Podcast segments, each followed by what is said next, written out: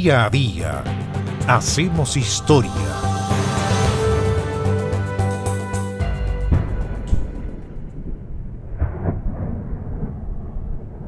El 13 de diciembre del año 1939, durante la Segunda Guerra Mundial, en la bahía de Montevideo se libró la batalla del Río de la Plata, una batalla naval entre el acorazado de bolsillo alemán almirante Graf Spee y los cruceros británicos Ajax, Aquiles y Exeter.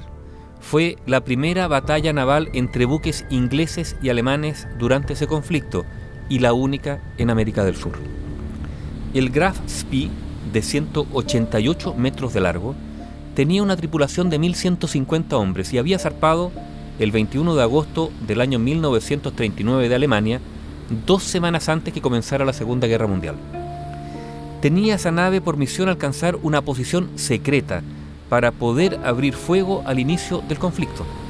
El único enterado de su misión era su capitán, el comandante Hans Langsdorff, un destacado oficial de 45 años de edad. Lo seguía al Graspi el Altmark, un petrolero que lo abastecía de combustible, pero como una suerte de satélite porque cambiaba de nombre y bandera y repostaba sin sospechar en puertos neutrales. El Graspi en el Atlántico Sur empezó a capturar enemigos. En tres meses hundió nueve mercantes enemigos. Los prisioneros, unos 260, fueron pasados al Almark. Ante esa nave fantasma que golpeaba y desaparecía y que no se sabía exactamente cuál era, el almirantazgo británico inició la mayor operación de rastreo de la historia, formando nueve grupos de búsqueda, encargando a cada uno un sector del océano.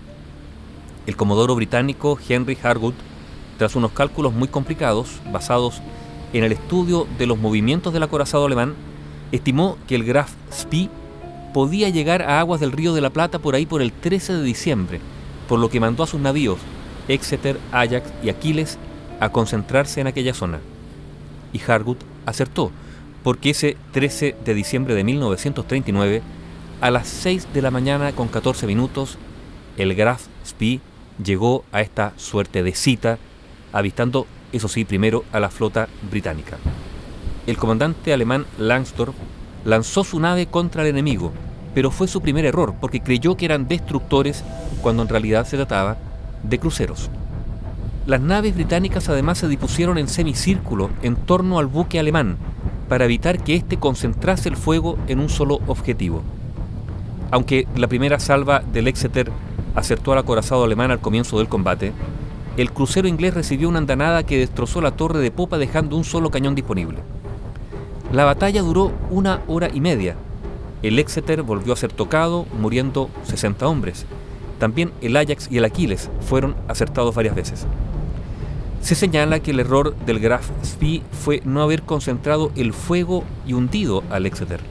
Pero también hay que señalar que el comandante alemán fue herido en la cabeza en la fase inicial del encuentro y probablemente su capacidad de juicio o de mando estaba disminuida. Hacia las 10 de la mañana, el Graf Spee, con severos daños, renunció a la batalla y se dirigió al estuario del Río de la Plata. Cerca de la medianoche entró al puerto neutral de Montevideo. La mañana siguiente, 14 de diciembre de 1939, fueron desembarcados del Graf Spee los heridos alemanes y los prisioneros ingleses, que recobraron la libertad, y por la tarde se enterró a los 36 marineros alemanes muertos. Se inició entonces una batalla diplomática.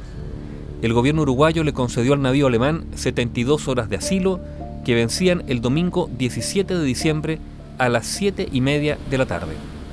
Y a esa hora de ese día zarpó el Graf Spee dirigiéndose a la salida del puerto pero se detuvo inesperadamente a unas 50 millas de la capital uruguaya.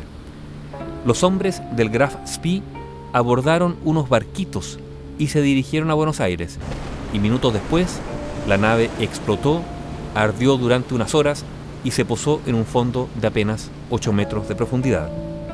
Dos días después, en Buenos Aires, el capitán alemán Hans Langsdorff se pegaba un tiro en la sien, envuelto en una bandera alemana, y había dejado una carta donde decía, para un comandante que tiene sentido del honor, se sobreentiende que su suerte personal no puede separarse de la de su navío. La muerte del capitán del acorazado alemán Graf Spee, protagonista del combate del Río de la Plata contra tres naves británicas, combate que se desarrolló en la bahía de Montevideo el 13 de diciembre de 1939. Bio Bio, la radio con memoria.